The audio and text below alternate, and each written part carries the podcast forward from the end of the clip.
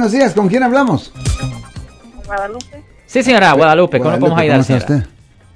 Tengo una pregunta. Este, tengo un sobrino en la cárcel, pero parece que está enfermo de leucemia y me dijo él que me habla, lo llevan al hospital, pero se pone bastante mal Sí.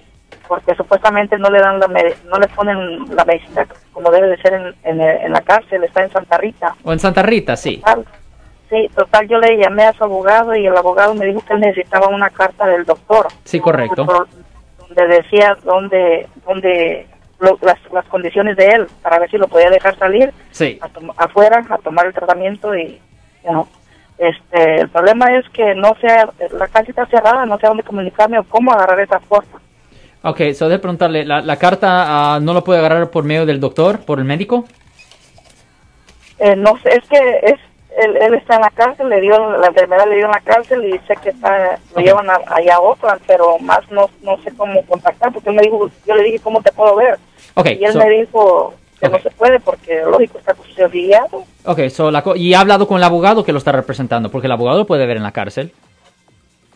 Eh, sí, el problema es que el abogado me dijo que, que él necesitaba esa carta, esa carta del doctor para hablar con el fiscal y yo no sé cómo Ok, obtenerla. ok, ok, ok. So, so es de la cosa. Número uno, Lo siento por la interrupción, su video va a continuar momentáneamente.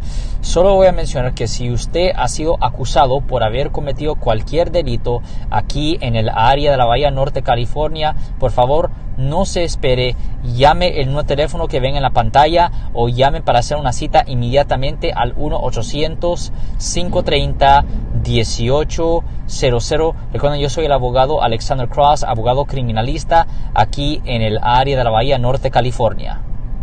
ah, va a ser necesario que el abogado lleve a un notario, a un notario a la cárcel para que se lleve una carta notarizada por, por el muchacho que está en la cárcel para que el doctor le pueda dar esa carta a usted, ¿me entiende? Porque el doctor va a querer algo notarizado enseñando que evidencia de que eh, su hijo está pidiendo esto, ¿me entiendes? Solo te- le van a tener que dar poder de, de, poder de abogado temporal. Ahora, ah, después de que ah, agarre esa carta del médico, tiene que darse esa- se le tiene que dar esa carta al, pues al, al abogado.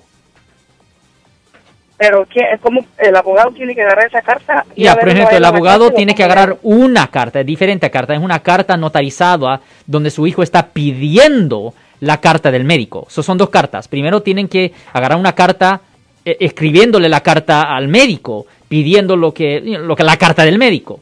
Y después de que lleven esa carta al médico, el médico da su carta, se lo da a usted y después usted de regreso se lo da al abogado. Es un poco confuso como lo estoy diciendo, pero en efecto es necesario tener algo en escrito notarizado para que el médico diga, ok, está bien, voy a escribir esta carta. Si les gustó este video, suscríbanse a este canal, aprieten el botón para suscribirse y si quieren notificación de otros videos en el futuro, toquen la campana para obtener notificaciones.